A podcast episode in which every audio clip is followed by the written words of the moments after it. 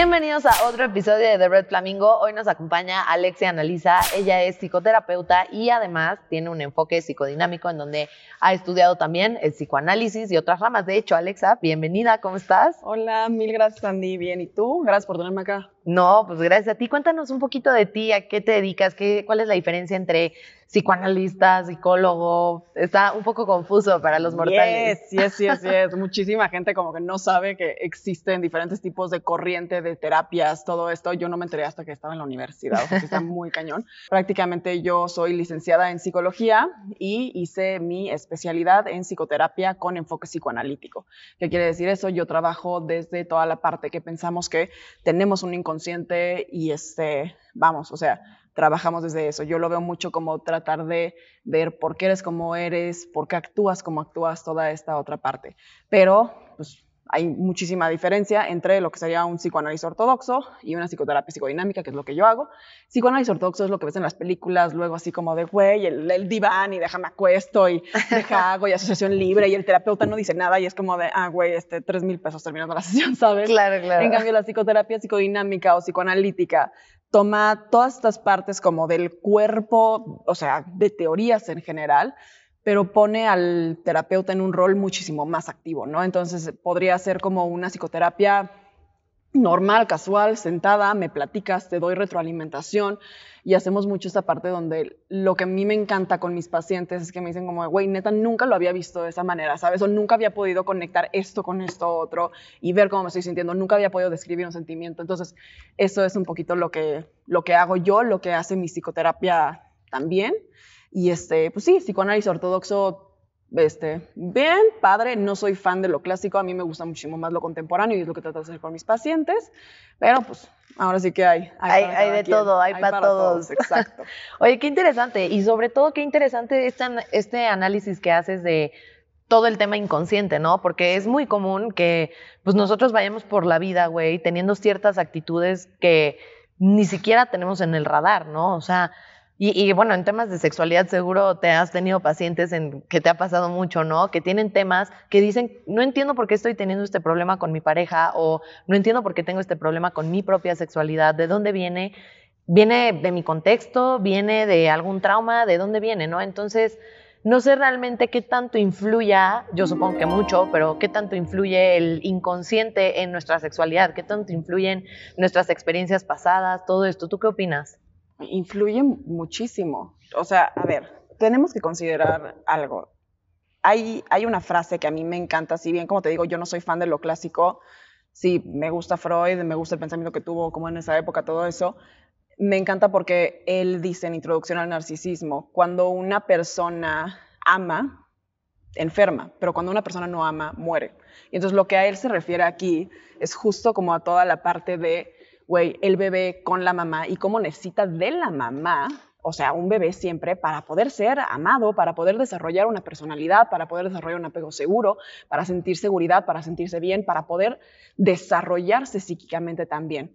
Y entonces el psicoanálisis lo que ve es, la sexualidad no es nada más el tener relaciones sexuales con alguien, la sexualidad es un todo, es como una gestal, o sea, la sexualidad es tan única como tú, porque tu sexualidad es única e irrepetible, ¿sabes? Entonces, la sexualidad, la tuya, la mía, se manifiesta en cómo hablamos, cómo nos vestimos, cómo caminamos, cómo nos expresamos y obviamente y luego también como que vemos esta parte más interpersonal, ¿no? Con las parejas, con los amigos, quién va a ser mi amigo, quién no, quién va a ser mi novio, quién no, novia, lo que sea, ¿no?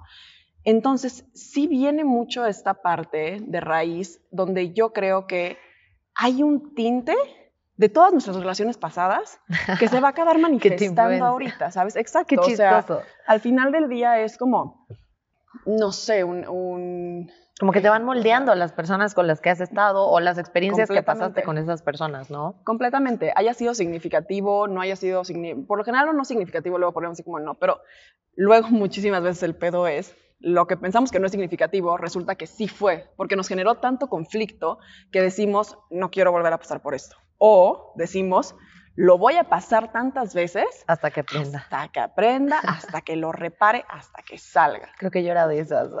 Yo también, no voy a, no voy a decir que no.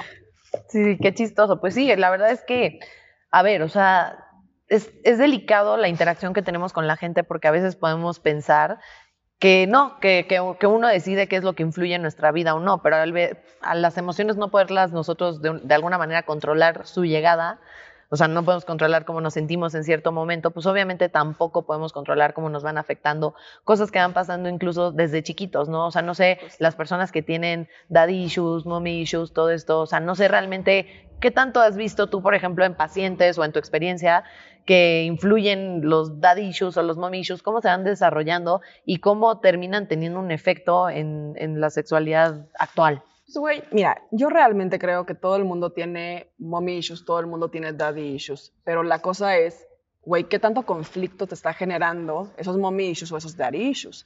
O sea, no existe persona que haya tenido una relación perfecta con sus papás, por más buena que haya tenido una relación con sus papás, ¿no?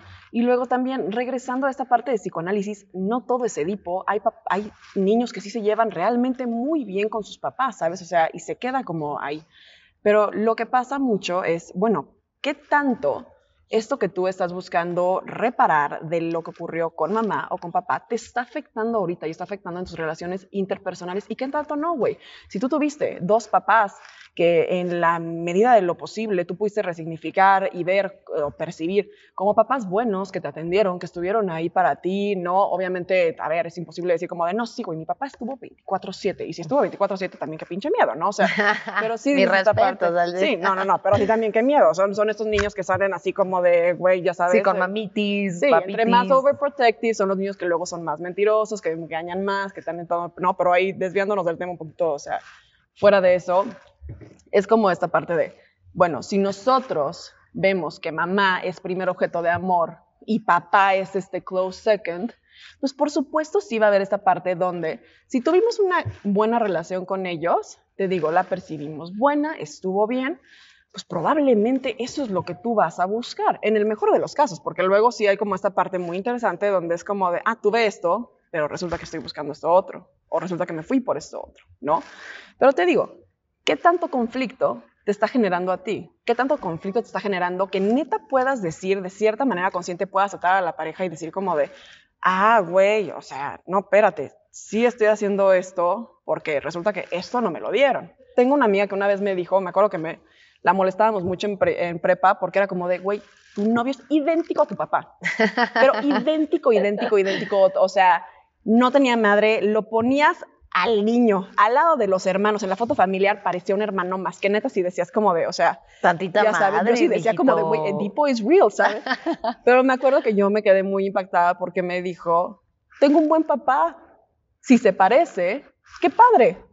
Obviamente no es algo que tengas aquí en la mente mientras estás, ya sabes, o sea, teniendo relaciones de, ay, es mi papá, no, eso ya sí te diría a terapia, ¿sabes? Pero, o sea, sí es como esta parte de, tengo un buen papá, güey, busqué a una persona que se parece, que me satisface las necesidades emocionales de la misma manera en la que me las satisfacieron, que me ayuda a tolerar la frustración, que me ayuda a crecer, que tenemos los mismos objetivos juntos, ahí no hay bronca. La bronca es cuando neta puedes decir, espérame, o sea, esto que a mí me faltó o esto que yo tuve, lo estoy repitiendo, lo estoy volviendo a ver y luego hasta muchísimas veces repetimos sin saber que estamos repitiendo. Muchas veces repetimos pensando que estamos reparando, pero en realidad no estamos reparando, estamos repitiendo el mismo patrón.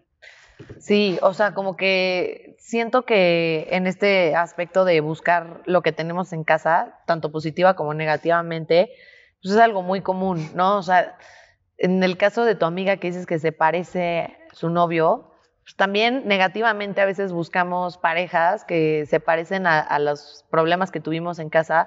No sé si sea para lidiar con esos problemas de una manera diferente, como para tratar de... a mí me da la impresión de que a veces buscamos en nuestras parejas o en las personas con las que nos relacionamos a nuestros papás, tratando de buscar resolver los problemas que no pudimos resolver con ellos. Entonces, como que siento que buscas un perfil similar para tratar de resolver lo que con ellos no pudiste y que sabes de alguna manera que no se va a poder por su perfil o lo que sea. Y entonces buscas a una persona que se parece para tú sanar dentro de tu alma, güey, que con alguien parecido ya solucionaste el problema, aunque termina por no pasar, porque el problema no es la persona, el problema es la actitud y cómo tú lidias con el problema, porque pues, tú no puedes controlar a una persona, ¿me entiendes? No puedes controlar cómo reacciona, qué es lo que toma en serio, qué es lo que no, este, cómo te trata, pero tú puedes controlar tus reacciones. Sin embargo, es algo muy poco común que realmente al final del día terminamos haciendo, ¿no? Y no sé, o sea, como que siento que también cuando buscas a alguien parecido a, tus papás en, en, una manera positiva, a veces también se puede asemejar a buscarte a ti en alguien más, ¿no? O sea, no sé si te ha pasado que ves parejas que son idénticas físicamente, o sea, que son casi un espejo gemelo de la otra persona, que también es eso, ¿no? O sea, los daddy issues no solo son daddy issues o mommy issues, también son issues que tenemos con nosotros mismos y que a veces buscamos un perfil tan parecido al nuestro para tratar de resolver a manera de espejo lo que yo no he podido resolver conmigo. No sé qué opinas.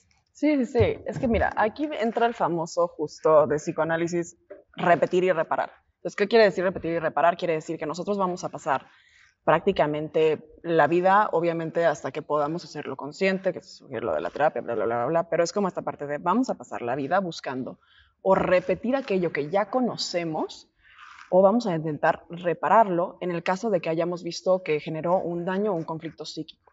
Entonces, ¿qué es lo que quiere decir? Yo aquí te voy a decir que veo mucho en estas personas que, como dices, buscan a esta otra pareja, ¿no? Y buscan estos conflictos que dirías como, güey, fueron conflictos, fueron reales, no fueron buenos, y sin embargo, aquí sigo, aquí sigo, aquí sigo, aquí sigo.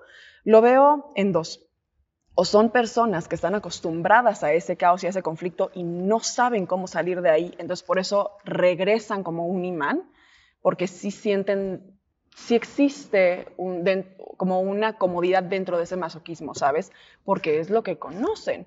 Entonces, si es lo que conocen. Sí, ya sé cómo reaccionar ante esta dinámica. ¿no? me voy para acá, güey, conozco esta dinámica. Son estas personas que vienen luego como de familias donde se gritaban, se peleaban, y cuando van a casa del novio o así, ven una familia como funcional y se quedan así como, güey, qué raro. a mí me pasó. Sí, pero ¿me entiendes? Es como, ¿por qué hablas con tu papá de esto? Es como, ¿tu papá te lleva a cenar? el mío jamás, ¿sabes? O sea, entonces es como de, pues yo estoy acostumbrada a esto otro, entonces yo me voy acá. Y hay parejas que cortan por eso, porque es como de, no, no sé, demasiado sano para mí, casi casi, me voy para acá. Pero luego lo chistoso que yo veo mucho es, en esta parte de repetir y reparar, hay personas que repiten pensando que están reparando. Entonces te voy a dar un ejemplo que es muy me encanta, exacto, ¿no? O sea, es la niña que tenía a su papá, que su papá era alcohólico. Papá alcohólico, papá que no la veía, papá que no le prestaba atención, papá que no estaba en casa, ¿sabes? Entonces, la niña crece y dice como de jamás en la vida voy a irme con alguien que tome una sola gota de alcohol, ¿sabes? O sea, nulo, nada. Y entonces se va y se agarra de un novio que, no sé, fisioculturista. Y entonces es como de, ah, güey, mi novio, nada que ver con mi papá, güey el alcohol lo dañó, el alcohol le hizo, ¿sabes? O sea, tirado en la cama con la botella en caso de alcoholismo muy extremo, lo que quieras. Y es como de, ay, tu novio fisioculturista, ¿qué ondas? Pues tampoco te ve, tampoco está conmigo. Sí, o sea, solamente cambió el vicio. Exacto, pero es igual. Pero es la misma dinámica. Pero en la mente de esa persona, en la psique de esa persona, piensa que está reparando, piensa que está diciendo, güey, nada que ver con mi papá, pero realmente es, oh shit, es lo mismo, güey. es lo mismo, nada más que, pues, sí, no, no toma chance, no tendrá los arranques de ir a una persona peda, pero lo que yo quería reparar, que era sentirme este, acompañada, necesitada, querida, no vista, pues no se lo está dando el otro cuate tampoco. Sí, ahora, o sea, por ejemplo, en temas de, de traumas, que quizá te puede causar un trauma, obviamente, güey, me imagino, ¿no? Que tu papá sea alcohólico o tu mamá, o que haya problemas de salud en tu casa, sin duda, porque a veces no es alcoholismo, a veces hay problemas de salud, a veces hay problemas de que los papás, güey, no han resuelto cosas en su vida personal y no pueden darte esa atención y ese cariño, no por culeros, güey, sino porque, pues no, güey, están ellos tratando de resolver también su propia vida sea, al final del día como que siento que a veces tenemos la perspectiva de que, de que los papás son un todopoderoso, que nos tienen que atender, güey, poner atención, este, enseñar todas las lecciones de la vida, cuando pues ellos siguen siendo humanos, también siguen aprendiendo y muchas veces no pueden estar ahí por temas de, pues llámale, güey, tienen pedos de trabajo, tienen un trauma con el dinero y creen que, güey, que ser workaholic es como güey, la opción, ya sabes, o sea, como para darte a ti lo que a ellos les faltó. No sé, hay un chingo de razones por las que puedes no tener papás presentes en tu vida, que no necesariamente son una enfermedad como, como el alcoholismo o así. Y que te trauman, ¿no? Y, no solo eso, hay otras experiencias que te pueden traumar de chiquita, no sé, el hecho de que te toques y cuando te toques que te digan, no te toques ahí, no seas cochina, o no te toques eso, o que te empiecen a enseñar a llamar a tus genitales como, ay, el pilín, o cosas así cuando eres chiquito, no, no, no ligas vagina, ya sabes, no ligas vulva, o sea, como hay un chingo de cosas, además de los papás, que siento que te pueden traumar o sea, no traumar, pero quizá influenciar inconscientemente la manera en la que percibes tu sexualidad. O sea, por ejemplo, un ejemplo muy claro que seguro lo has visto con amigas o con pacientes o lo que sea, que a mí me ha quedado muy claro es esta perspectiva que, que se nos da desde que, que, somos medio chicos de no que no que el niño no vaya a ver esa película eh porque vienen escenas este sexuales o oye no este que no hables de sexo en la mesa porque aquí está el niño lo va a escuchar o sea como empezar a hacer del sexo un pecado güey literalmente como algo prohibido como algo oscuro y por eso se vuelve más tentador. O sea yo he visto que las personas que reciben más educación sexual a temprana edad tardan más en tener una vida sexualmente activa y probar más cosas porque tienen la información. En cambio, la banda, güey, que se les ha ocultado y todo, pues es la primera, son el tipo de perfil, el primer tipo de perfil que van y la cagan en su vida sexual de muchas maneras, güey. Entonces, pues no sé, o sea, ¿de qué otros traumas o de qué otras maneras tú has visto que tus pacientes o que conocidos o en tu experiencia hayan tenido estos impactos en su sexualidad que no solo se derivan de sus papás, sino de otros temas de entorno social. Ok, eso es muy interesante. Para empezar, yo te diría como, bueno, vamos a definir lo que es un trauma. Yo obviamente trabajo desde la mirada psicoanalítica, entonces yo no veo trauma desde un punto cognitivo donde sí es justo eso, ¿no? Es el papá alcohólico que yo vi cómo le pegaba a mi mamá, este, el choque, el, no sé, la explosión y vi cómo, ya sabes, tenía que sacar cuerpos. Eh, o sea, no. Psicoanálisis ve un trauma como, tú imagínate que tú, bueno, lo llamamos como una membrana permeable, ¿no? Entonces imagínate prácticamente que tienes un filtro. Entonces, de ese filtro van pasando todas tus experiencias, experiencias, experiencias, ¿no? ¿Qué tanto de esas experiencias puedes entender, puedes significar, puedes integrar? Un trauma, desde psicoanálisis, es una experiencia que me derroca el filtro, o sea, es una, es una experiencia que me sobrepasa ese filtro. Y no tiene que ser el ver a, ya sabes, salvar a un gatito del árbol y, o sea, no, no, no, puede ser como tú dices, puede ser como ser un niño y tocarte nada más por la misma sensación. Por curiosidad, güey. La, sensación de órgano. Así que, no, o sea, ahorita hablamos de eso. Realmente sí existe, fuera de, este, vamos, de la sexualidad infantil del psicoanálisis, realmente sí existe una sexualidad infantil pediátrica avalada por la Asociación Americana Pediátrica. O sea, sí la hay. Es completamente normal que un niño se toque los genitales, ¿no? O sea, tenga esos como juegos también de identificación con los papás.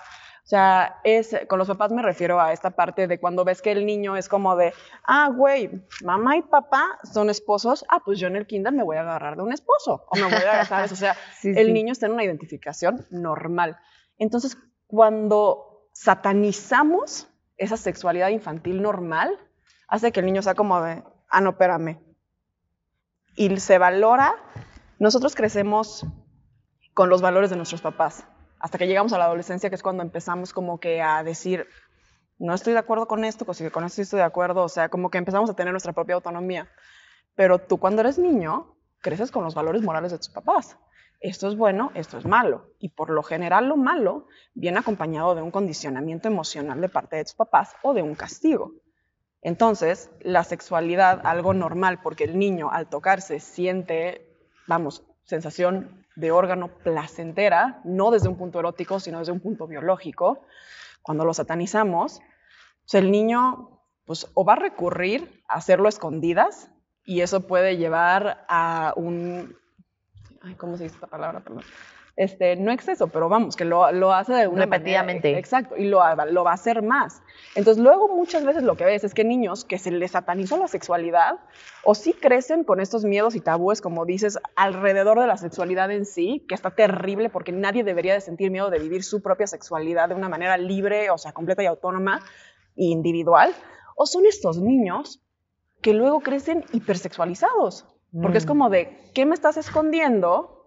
O sea, lo quiero averiguar. me lo voy a hacer más, este, voy a buscar más, y empiezan con estas conductas un poquito más repetitivas, un poquito más obsesivas, porque se les esconde y se les sataniza, ¿sabes? Entonces es mucho también como esta parte de la hipersexualidad, que luego muchísimas veces el mismo rechazo y satanización a la sexualidad puede ocasionar en un niño. Entonces por eso siempre es importante, tú tienes un niño, no satanices la sexualidad. Es como, o sea, enséñale, esas partes son tuyas y nadie más las puede tocar. Si alguien viene y te las toca sin tu consentimiento, tú vienes y le dices a mamá o a papá. Pero realmente no satanizarlo. O sea, la sexualidad es uno de los ejes de nuestra vida. O sea, y entonces no podemos vivir con miedo de usarla, ya sabes, de disfrutarla. Exacto. Totalmente, 100%. O sea, es algo tan natural que en algún momento se nos castró de, de poder vivirla, ¿no? Y yo siento que ahorita, en, y tú tienes TikTok, tú lo has de saber mejor que nadie, yo también tengo TikTok, lo veo todo el tiempo, hay una hipersexualización, ahorita siento mucho, mucho, mucho no sé si es generacional, pero sí es de época, o sea, sí es ahorita. Ahorita en esta época siento que hay una hipersexualización mucho más cabrona que la que ha habido antes. No sé si es porque hay herramientas para poderlo hacer, o sea, como que tú ya te puedes producir tu propio contenido con TikTok, editar tus videos y así, o si son también mensajes de marketing, o sea, la verdad no sé qué sea lo que está causando, pero desde el punto de vista no sociológico, sino desde el punto de vista psicoanalítico, ¿Tú qué crees que sea lo que esté provocando esta hipersexualización y cómo influye en mi vida sexual hipersexualizarme? Ok, eso es muy interesante porque justo además con mi investigación de tesis de doctorado va, un poquito por allá. Este, lo que pasa ahorita es, la sexualidad ha sido algo que se ha reprimido, vamos, o sea, desde el, no principio de los tiempos, porque la verdad es que los griegos tenían como que esta postura un poquito más hedonista y todo esto, pero la sexualidad, mediados siglo XIX para acá, completamente reprimida. Y en las mujeres, siete veces más. Un hombre todavía es alabado en la sociedad mexicana la parte de con cuántas viejas estuviste, ¿no? Ay, no, los papás son como, ay, mi hijo es un chingón, vea la que trajo, exacto, ¿no? O sea, ve esto. La niña, no, ni se te ocurra. La mayoría de las mujeres se masturban, sí, pero la mayoría de las, o sea, pero lo hacen en secreto, no lo dicen.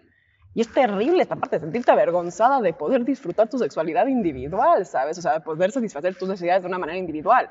Pero, ¿qué es lo que pasa entonces? De la misma manera que lo que te estaba platicando antes, con la satanización de la sexualidad en la infancia, lo podemos ver tal vez desde un punto más social. Ha habido una represión social desde hace un buen, ¿no? Te estoy hablando de época victoriana, un esposo podía ir y denunciar a su mujer de prostitución porque estaba disfrutando del coito con su esposo. O sea, que me dices como de, no friegues. Entonces, lo que ha pasado es, pues se ha ido con la revolución sexual también, como en los 60, 70, o sea, sí se ha ido levantando como que estos tabús. Pero, ¿qué es lo que pasa cuando pasas de una represión completa lo normal, lo natural, es que te empieza a ir por el exceso.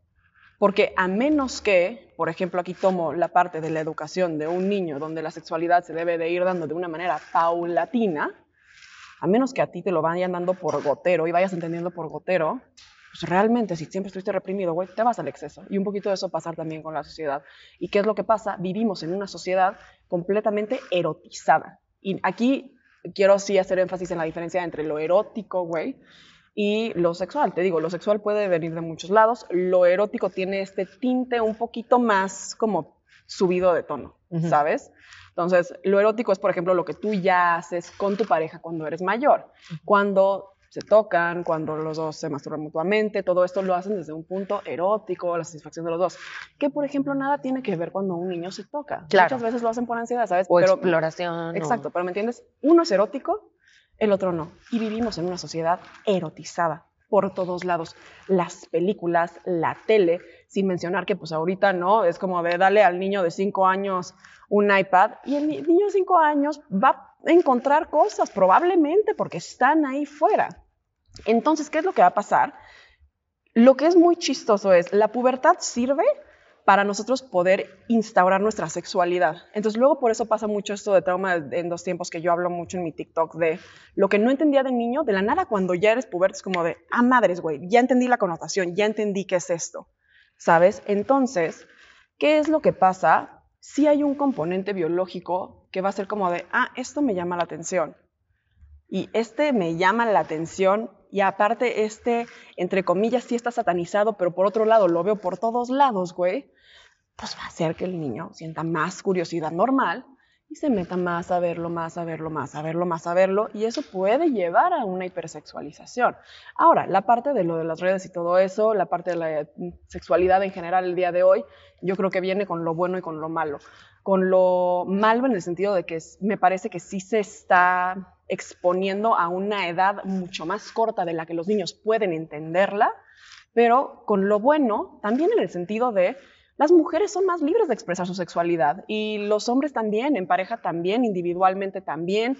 Este, hay más pláticas sobre el, este, el acto consensuado de si yo, mujer, quiero enseñar mi cuerpo para que sea sexualizado o no, ¿sabes? O sea, entonces sí lo bueno con lo malo, pero ¿Qué es lo que pasa? Que cuando tú creces hipersexualizado, sí existe, o sea, como tal, una adicción al sexo también, a toda la parte ya de sexualidad, no como eje vital, sino como la parte de tener relaciones sexuales, todo esto. O sea, sí hay una parte como de inconformidad que yo veo muchísimo en pacientes míos, este, ¿no? en estudios de casos que estoy viendo para la misma investigación, donde los niños que crecen siendo hipersexualizados o habiendo, tenido, o habiendo tenido una hipersexualización no tienen relaciones sexuales satisfactorias en su vida genital adulta. Ok. ¿Sabes? Y repito, eso es terrible, porque como bien dices, ¿no? Por esta falta de conciencia de niño, por esta parte de donde se le metió de madrazo al niño algo que en su información, en su cabeza todavía no podía entender, crece y crece sin poder satisfacer esa necesidad tan padre que genera un vínculo de conexión padre también con tu pareja, de apegos, ¿no? Que libera oxitocina. O sea, sí, la, hipersexualidad ahorita sí es un tema. Sí, sí es un tema y, digo ya para, para, ir cerrando, yo, yo pienso de, la hipersexualización que el tema de que se exponga a, a chiquitos, literalmente a niños chiquitos que como dices no tienen capacidad de entender qué onda, es que en redes sociales como TikTok, por ejemplo, que te puede ver cualquier persona, o sea, que es abierto y que tu video le puede salir a quien sea, si tú eres una niña y te hipersexualizas, obviamente casi la mayoría, la mayoría de las veces no lo estás haciendo para, uy, voy a subir este video para que un güey random se masturbe. No, güey, lo haces porque ves que tiene muchos likes, porque ves que tiene muchos views, porque ves que te comentan que qué bonita y todo. Y pues sí, pues es gente, la que está, la gente que comenta ese tipo de videos te comenta, ay, preciosura, hermosa, que no sé qué, y realza el autoestima o la atención que quizá no estás teniendo en casa. Ahí no están midiendo el alcance, ahí lo que están midiendo es, ah, está jalando mi contenido es bueno, eh, estoy recibiendo la atención que quiero, me quieren, y cuando salen al mundo real y ven que, que no es así recibido en la vida real, que quienes estaban detrás de la computadora eran banda pedófila, güey, eran banda con problemas muy cabrones en su mente, o simplemente banda cerda, güey, banda nasty, que quiere ver a personas chiquitas haciendo eso, güey. Eh, y cuando van y se topan en la realidad que la sociedad en la que se mueven en su entorno no es algo bien visto, este, ya te tacharon de zorra, ya te bla, bla, bla. Ahí es cuando viene el madrazo y ahí es cuando no tiene una vida sexual plena. ¿Por qué? Porque, pues, güey, tú te das cuenta que la gente no te quiere por lo que eres ni por lo que vienes a aportar a la relación sexual, sino que simplemente te querían por el morbo y que por fuera incluso estás siendo rechazada en tu propio entorno. Entonces, pues sí, qué importante hablar de, estos temas, qué importante 100%, por lo menos tenerlos a la mesa, si bien hoy no vamos a descubrir la panacea, ni vamos a resolver todos los misterios, ya nos pasarás tu tesis doctoral. Se las pasaré, se las pasaré cuando lo termine. Exacto, pero pues bueno, eh, muchas gracias, la verdad fue un episodio súper interesante, como ya sabía que lo iba a hacer contigo, hermana, la neta, eres muy buena. Y pues nada, este, ojalá que nos acompañes aquí pronto y si quieres, este, pues compartir con la audiencia dónde te podemos encontrar, tus proyectos, redes sociales. Sí, sí, sí. Pues a ver, toda la banda flaminguera, si me quieren aquí de regreso, yo regreso feliz de la vida, me encantó. Este, me pueden encontrar en TikTok y en Instagram como Alexia Analiza.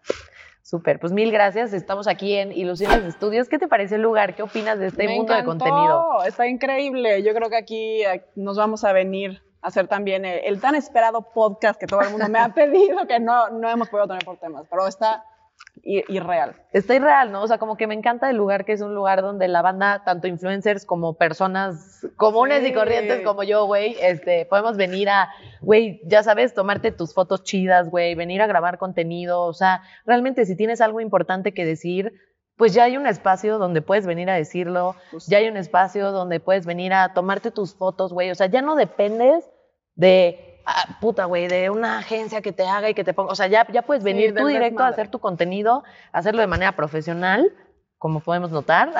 Súper profesional. Y pues ya, entonces, pues sí, banda, este, los invitamos a que vengan aquí a Ilusiones, les vamos a dejar aquí la dirección y, bueno, el Instagram y todo. Y pues bueno, nos vemos para otro episodio de The Red Flamingo. Chao, chao.